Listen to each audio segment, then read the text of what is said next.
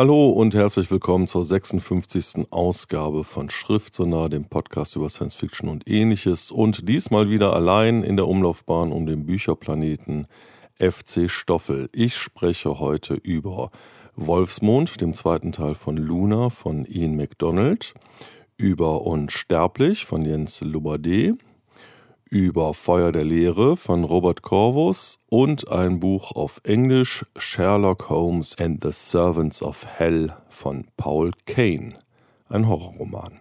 Viel Spaß!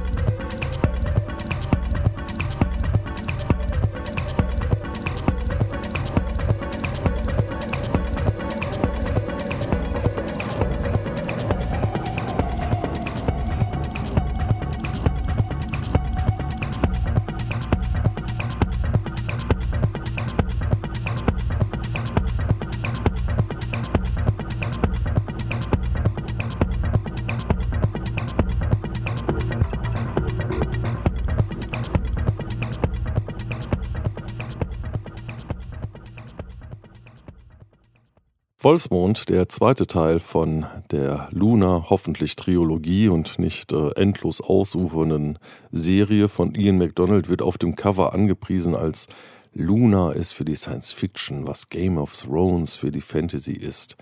Ja, das bleibt abzuwarten, denn bis jetzt liegt ja nur der zweite Band vor und ich hoffe doch sehr, dass da nicht sieben Bücher draus werden, sondern dass wir es hier mit einer knackigen Trilogie zu tun haben, die äh, nach dem dritten Band dann auch einfach mal zum Ende kommt. Schön wäre es, denn mir gefällt Luna ganz gut. Es ist, äh, wie wir in dem letzten Podcast so ein bisschen angemerkt haben, Ian McDonald etwas zugänglicher. Ian McDonald Light würde ich jetzt nicht direkt sagen, aber er kommt schon auf den Punkt und ähm, die etwas komplizierteren Zusammenhänge erspart er dem Leser. Also wir erinnern uns, der zweite Band, was ist passiert? Ähm, auf dem Mond gibt es fünf Familien, die den Mond bewirtschaften und äh, Rohstoffe zur Erde bringen. Und da gibt es die Cortas, die bis jetzt Helium-3 abgebaut haben, aber die sind Opfer eines äh, Verdrängungskrieges geworden und Krieg ist hier wörtlich gemeint, also wirklich Menschen sterben. Vor allem die große alte Dame Adriana Corta ist gestorben. Letztendlich sind sie alle einem Anschlag der Mackenzies äh, zum Opfer gefallen.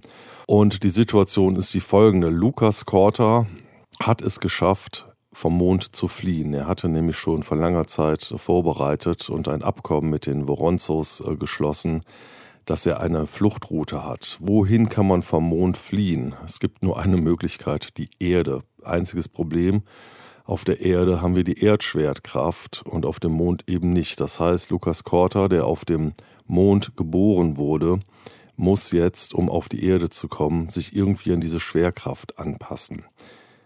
Das ist ganz schön hart. Und E. McDonald schafft es, das in diesem Roman auch als unglaublich anstrengend und äh, den Körper zerstörend darzustellen.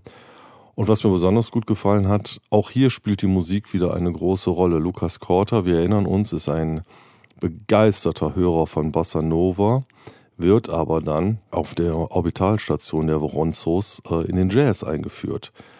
Und äh, mit jeder Runde, die er dann äh, erst auf einem halben G und später auf einem G geht und trainiert und seine Muskel trainiert, äh, arbeitet er sich durch die Jazzgeschichte durch. Und das ist, ähm, wie ich finde, ganz toll geschrieben.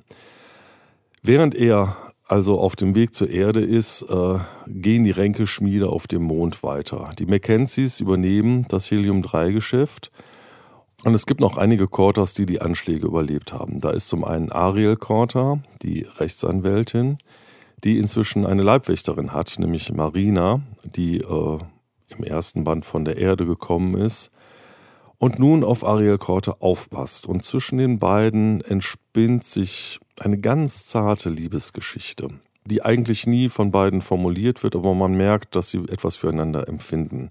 Und Ariel Korte versucht zwischen den Fraktionen, auch mit Hilfe des, des, des Vorstandes der Lunar Development Corporation, dem Mondadler, sich irgendwie über Wasser zu halten. Dann gibt es noch Wagner Korter, den Wolf, der immer äh, eine helle und eine dunkle Seite in seiner Psyche mit sich herumträgt, der versucht, sich ein wenig um den, den jüngsten Korter, Robson Korter, zu kümmern. Also im Prinzip all das, was ähm, zu einem Game of Thrones auf dem Mond dazugehört. Sehr viele Personen, sehr viele Zusammenhänge, sehr viele Verstrickungen, sehr viele Intrigen, Anschläge, Meuchelmorde, ähm, all das. Das ist gut gemacht. Wo es richtig gut wird, ist dann auf der Erde. Lukas Korter schafft es, auf die Erde zu kommen und dann führt ihn McDonald eine neue Person ein.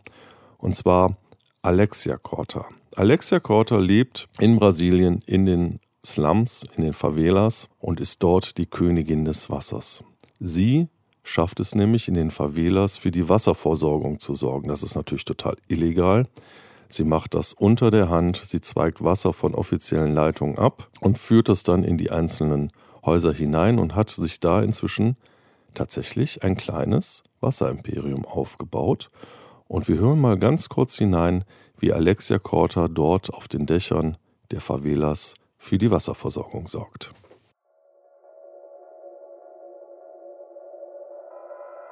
Nachdem sie die Schweißermaske übergestreift hatte, öffnete sie per Tastencode die Luke zum Wassersterilisator und überprüfte die UV-Anlage.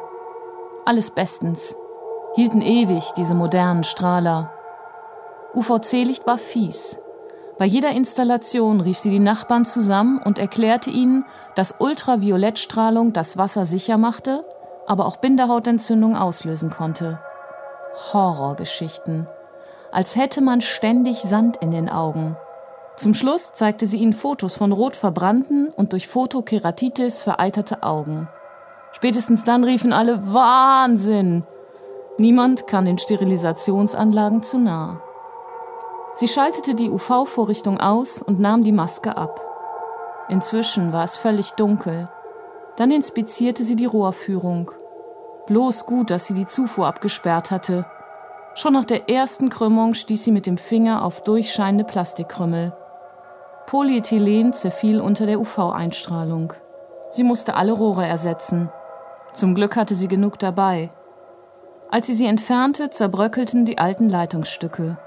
Schon in wenigen Stunden, vielleicht sogar Minuten, wäre das System ausgefallen. Unten beschwerten sich laute Stimmen, dass das Wasser abgesperrt war. Anscheinend hatten nicht alle die Nachricht erhalten, dass heute die Königin der Rohre im Ocean Tower Wartungsarbeiten ausführte. Wofür bezahlen wir sie überhaupt? Für die Anschlüsse an das Hauptnetz von Beira und die regelmäßigen Bestechungszahlungen an die FIAM-Beamten, damit sie sie nie fanden. Für das Verlegen und Instandhalten von Leitungen am gesamten Berg und an den Seiten der Hochhaustürme und das Verbinden mit den verfallenen Installationen in allen Wohnungen. Für die Pumpen und die Solarmodule, die sie mit Strom versorgten, und die Dachtanks und die Filtereinheiten und die Sterilisationsanlage hier, damit die Kinder sauberes, frisches Wasser bekamen. Dafür bezahlt ihr mich. Und wenn ich mir mit meinem sauer verdienten Geld einen zuverlässigen, gebrauchten Hortei-Pickup, Fußballschuhe für den Jungen, ein neues Hub für die Wohnung oder eine intensive Pflege für meine Fingernägel leiste, wollt ihr mir das missgönnen? Wassertechnik war verdammt schlecht für die Nägel. Soweit also der Ausschnitt aus Wolfsmond, dem zweiten Teil der Luna-Serie von Ian MacDonald. Und, und Alexia Korta wird noch eine tragende Rolle in diesem Roman spielen, denn natürlich, wie könnte es anders sein, sie trifft auf Lukas Korta und Lukas Korta erkennt in ihr Qualitäten, die Adriana Korta auch besessen hat. Alexia Korta zieht es zum Mond und sie reist zusammen, nachdem Lukas Korta alles auf der Erde geregelt hat, zum Mond. Und an dieser Stelle fällt einem dann auf, dass der Handlungsstrang auf der Erde zeitlich etwas vor dem Handlungsstrang auf dem Mond spielt. Und das ist dann wieder typisch Ian McDonald, dass die großen, äh, welterschütternden Geschehnisse ähm, sich eigentlich dem Leser nur in den Handlungen und in den Reaktionen der handelnden Figuren offenbaren. Das heißt, das große Weltgeschehen kriegt man als Leser nicht erzählt, sondern man muss sich das aus dem, was mit den Personen passiert und wie die handeln, zusammenreimen. Und das ist so typisch Ian McDonald, was mir besonders gut gefällt. Es ist jetzt hier in Wolfsmond etwas leichter zugänglich geschrieben, aber im, im Derwischhaus zum Beispiel, da war es ja unglaublich kompliziert, äh, wer in welchem Zusammenhang zum Weltgeschehen äh, stand.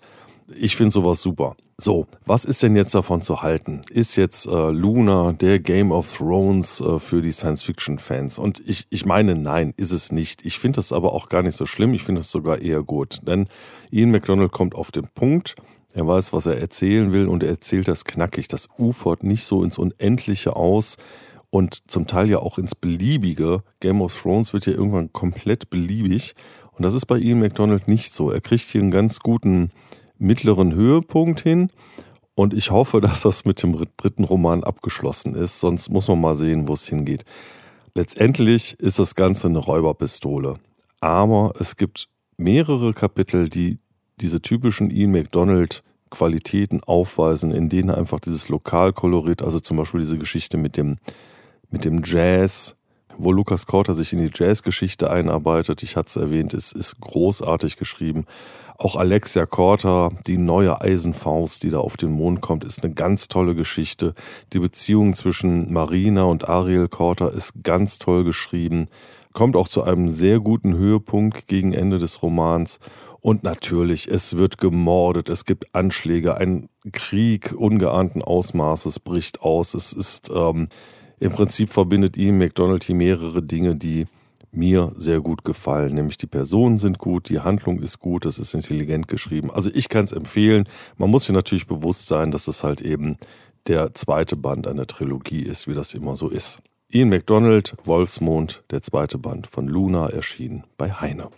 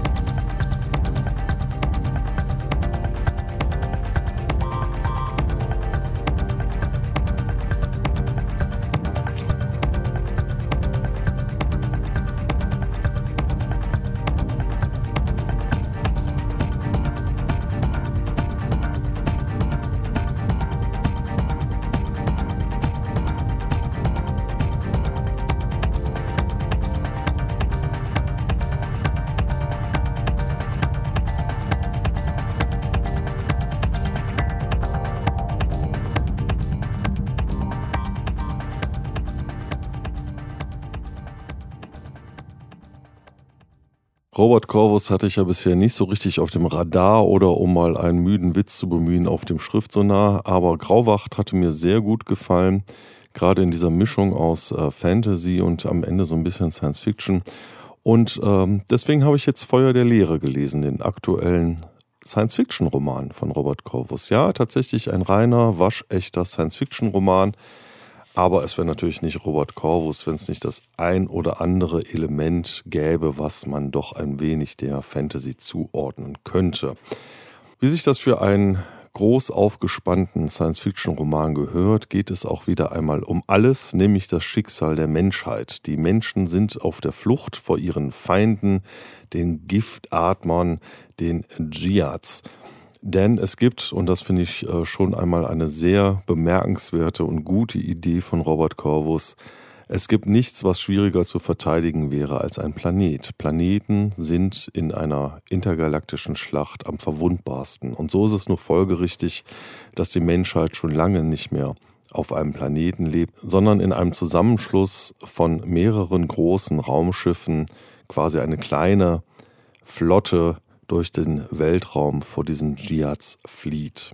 Diese Flotte könnte unterschiedlicher nicht sein, denn auf fast jedem großen Mutterschiff gibt es unterschiedliche Formen des Zusammenlebens. Dazu dann aber später mehr. Es gibt im Wesentlichen äh, drei Hauptfiguren. Das ist zum einen einmal Rila, eine Kampfpilotin. Ihr folgen wir in die Kämpfe sehr gut geschriebene Kämpfe in den äh, Weiten der Galaxie. Dann gibt es Stan, ihren Bruder, der ist äh, Xenobiologe, Xenopharmer. Äh, er ist dafür zuständig, wenn diese Flotte irgendwo einmal Halt macht und ein Planet gefunden wird, auf dem man etwas anbauen und ernten könnte, dass das in möglichst schneller, möglichst kurzer Zeit geschieht und möglichst ertragreich ist. Denn die ganzen Menschen in der Flotte wollen natürlich auch irgendwie ernährt werden. Die Mutter dieser beiden ist die ähm, Oberbefehlshaberin, eine sehr kalte Frau, die aber natürlich auch äh, davon getrieben ist, immer wieder das zu tun, was halt eben den Erhalt der Menschen dient. Und ähm, dann gibt es noch äh, Ugron, einen Jünger des Void. Und da kommt dann wieder so ein bisschen so ein Fantasy-Element hinein. Denn Ugron lebt auf einem ganz besonderen Raumschiff, nämlich einer fremden Lebensform. Dieses Raumschiff heißt Squid und wir hören uns mal ganz kurz an, wie dieses Raumschiff, wie dieses Squid eingeführt wird. Die Squid war dasjenige Großraumschiff des Schwarms, dessen Name seiner Erscheinung am weitesten Rechnung trug. Es glich einem Kraken, den das Licht der Sterne durch Dunkelheit und Leere des Weltalls lockte. Der Hauptkörper hatte ein Volumen von acht Kubikkilometern. Hinzu kamen die Ausläufer, die Fangarmen ähnelten und in ihrer Länge zwischen einem und zehn Kilometern variierten. Normalerweise bewegte sich das Schiff in die Richtung, in die diese Verlängerungen wiesen. Die Squid war kein von Menschenhand gebautes Raumfahrzeug. Die Zöliker sprachen von ihr als der gütigen Mutter, und in der Tat fand sich niemand, der bezweifelte, dass es sich um ein Lebewesen handelte, das Menschen in seinem Leib aufnahm. Mehr noch, es schuf eine Stickstoff-Sauerstoffatmosphäre, bildete Kammern und Säle aus und ließ zu, dass man Leitungen durch seine Körper legte und technische Gerätschaften im Gewebe verankerte. Das den Wissenschaftlern unverständlichste Phänomen war die Schwerkraft, die an Bord der Squid herrschte. Sie entsprach exakt dem Erdstandard. Die Spekulation, wieso die fremde Lebensform so viel Mühe investierte, eine menschliche Besatzung zu behüten, reichten von selbstloser Liebe über ein Verhältnis psychischer Symbiose bis zur Unterstellung finsterer Absichten. Dabei gab die Fütterung mit mehr oder minder freiwilligen Opfern ein beliebtes Motiv ab. Immer wieder wurden Menschen an Bord der Squid geboren, die auf eine seltsame Weise mit dem Schiff in Verbindung standen. Oft beschrieb man es als ein Singen, das im eigenen Fleisch vibrierte. Die Hälfte der Betroffenen wurden während der Pubertät wahnsinnig. Die restlichen nannten die Zöliker Lieblinge der Mutter und hießen sie gern in ihren Reihen willkommen, wo sie das Volk zu einem harmonischen Leben mit der Squid anleiten sollten. Selbstverständlich trafen die Zöliker sämtliche Entscheidungen, die das Schiff als Ganzes und seine Rolle innerhalb des Schwarms betrafen. Sie sagten allerdings, sie deuteten lediglich Mutters Willen. Derzeit gab es 293 Zöliker. Soweit also der Ausschnitt aus Feuer der Lehre, dem Science-Fiction-Roman von äh, Robert Corvus. Ja, und dieses Squid, das ist wirklich eine weitere Hauptperson eigentlich in diesem Roman, denn ähm, Ugron, dieser Jünger des Voids, entwickelt eine ganz eigene Beziehung zum, zum Squid. Und es wird relativ schnell deutlich, dass ähm, er eigentlich der Einzige ist, der dieses Squid-Raumschiff wirklich versteht. Und es gibt ein ganz symbiotisches Verhältnis, das ist wunderbar gemacht. Und das wird auch nicht bis ins letzte Detail erklärt, wie das funktioniert. Und das bleibt so ein kleines Geheimnis, was ich ja auch immer ganz schön finde, wenn, wenn nicht alles auf dem Silbertablett so präsentiert wird. Aber was passiert noch in dem Roman? Am Anfang gibt es eine Weltraumschlacht, die sehr originell geschrieben ist, denn äh, Robert Corvus hatte sich überlegt, welche Dimensionen haben wir eigentlich im Weltraum und kommt zu dem folgerichtigen Schluss, der Weltraum ist riesengroß und ein einziges kleines Raumschiff ist, wenn das ausgeschaltet ist, quasi nicht zu entdecken.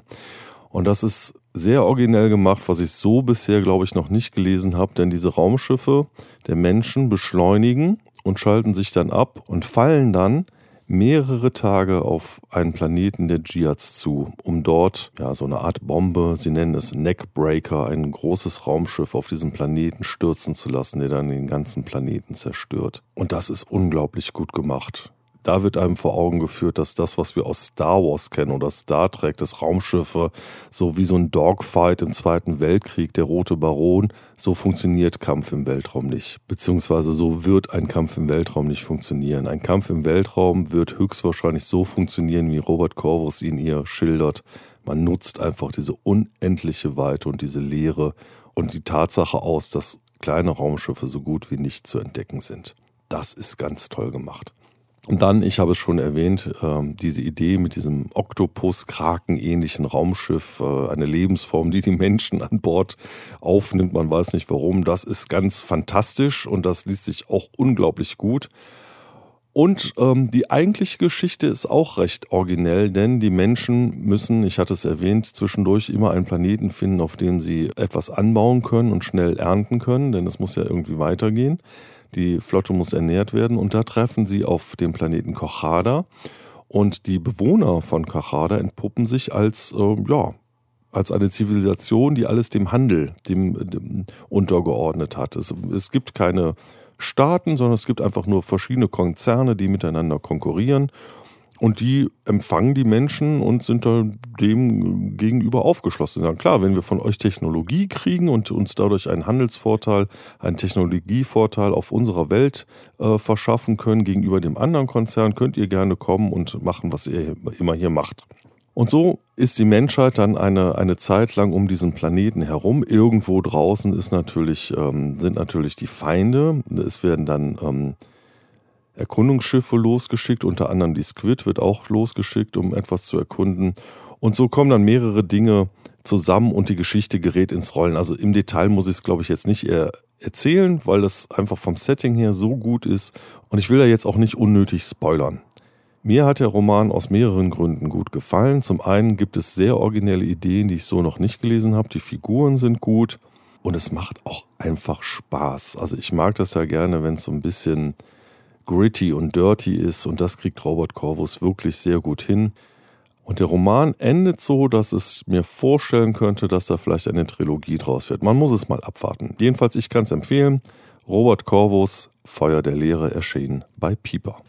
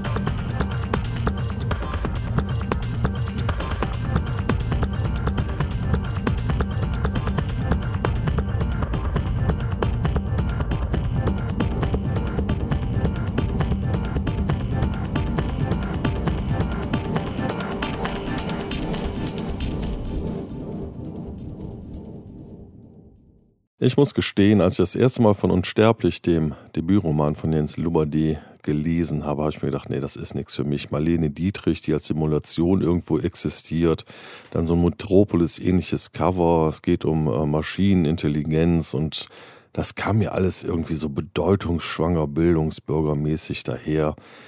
Dann auch noch Ermittlungen und Detektive und ach nee, aber ich habe noch nie so falsch gelegen mit der Einschätzung eines Romans. Und äh, zum Glück war ich ähm, in der Buchhandlung Ludwig in Köln am Hauptbahnhof und da war um diesen Roman dann eine von Hand geschriebene Banderole angebracht, die dem geneigten Käufer diesen Roman doch wärmstens empfohlen haben. Und ich habe ihn verschlungen.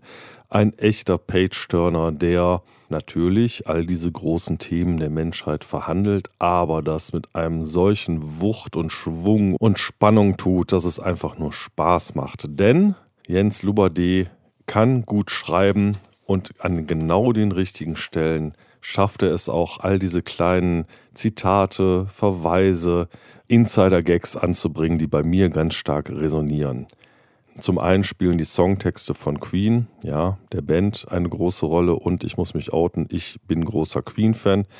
Zum anderen schafft er es an genau den richtigen Stellen auch Verweise auf Blade Runner und andere Science-Fiction-Geschichten einzuflechten, so dass man merkt, er weiß, was er tut. Und das ist ja immer das Beste, wenn Autoren wissen, was sie tun und sich nicht zu fein sind, einfach ihre Anregungen mit einfließen zu lassen und es trotzdem dann richtig gut funktioniert.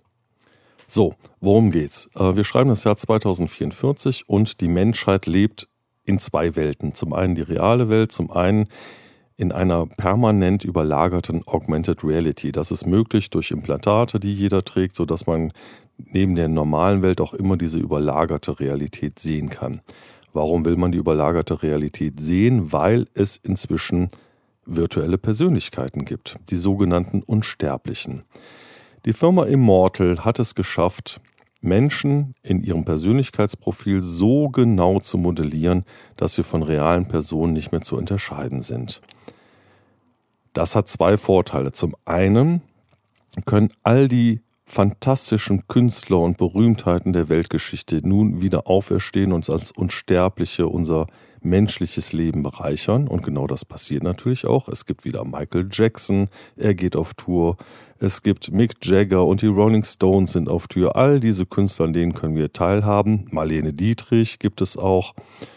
Es gibt auch Politiker. John F. Kennedy regiert wieder als Präsident Amerika. Zum anderen gibt es die Möglichkeit, dass wenn ein Mensch stirbt, er als Unsterblicher weiterleben kann. Wenn eine geliebte Person stirbt, kann ich sie in dieser virtuellen, überlagerten Realität immer noch um mich herum haben. Es gibt nur ein Problem an der ganzen Geschichte. Diese Unsterblichen dürfen natürlich nicht wissen, dass sie nur eine Simulation sind. Und sie dürfen auch nicht wissen, dass sie eigentlich schon längst tot sind. Und dafür gibt es so verschiedene Sicherungen, die bei diesen Unsterblichen eingebaut sind. Und wir hören jetzt uns mal eine Szene an, in der die Person Räuben Maas auf die Simulation seiner Schwester trifft, die beim Unfall gestorben ist. Und er trifft sie im Park beim Skateboardfahren und er spricht sie an.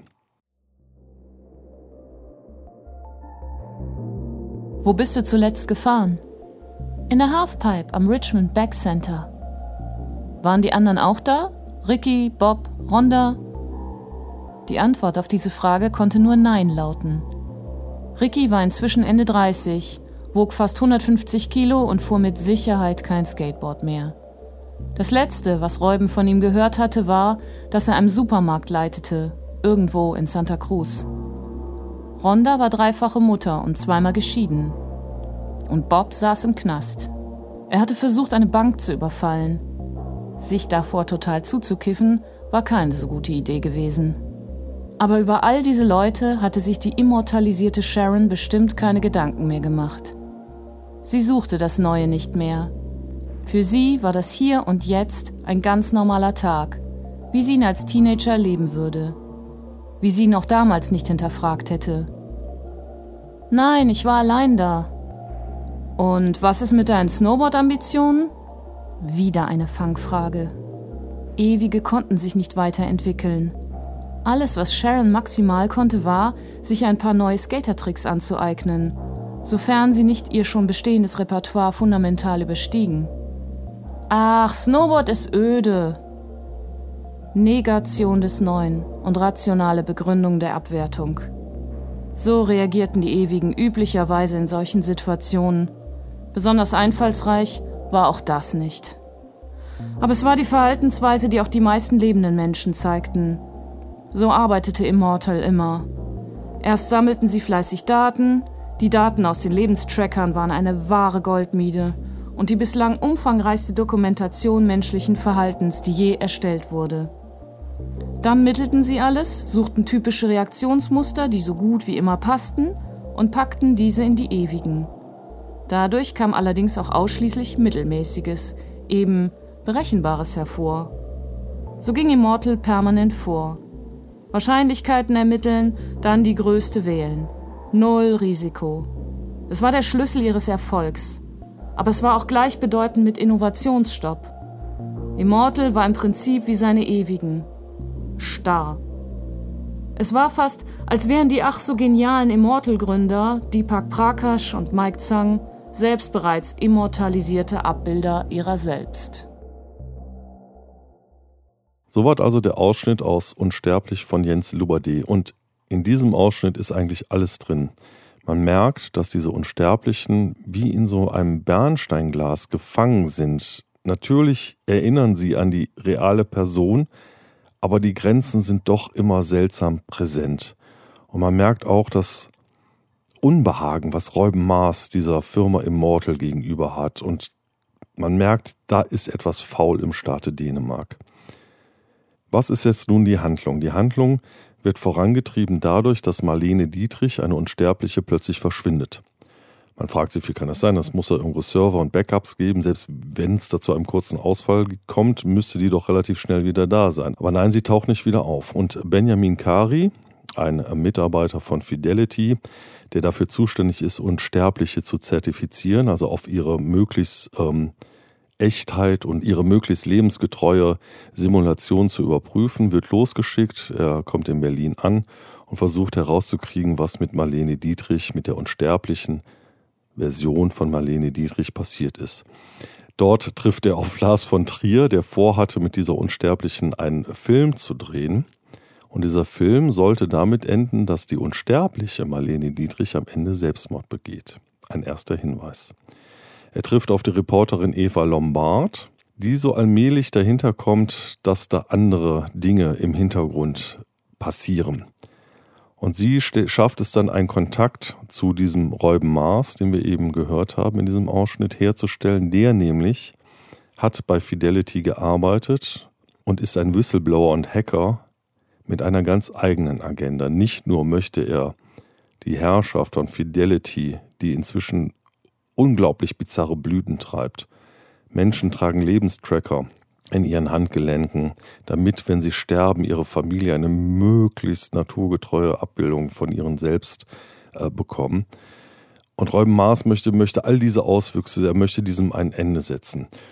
Und das Buch ist unglaublich spannend geschrieben es haut bei mir, es drückt bei mir einfach all die richtigen Knöpfe, die Anspielung an Blade Runner, die Anspielung an alte Science-Fiction-Filme, Zitate von Queen.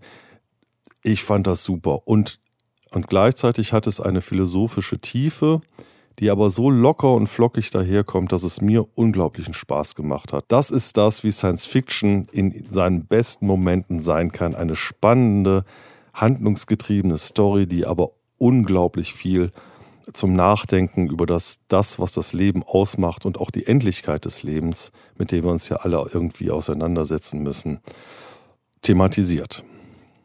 Ja, mir fehlen die Worte, ihr merkt es, ich bin total begeistert. Also ich würde sagen, ein Must-Read, Unsterblich von Jens Lubade, erschienen bei Heine.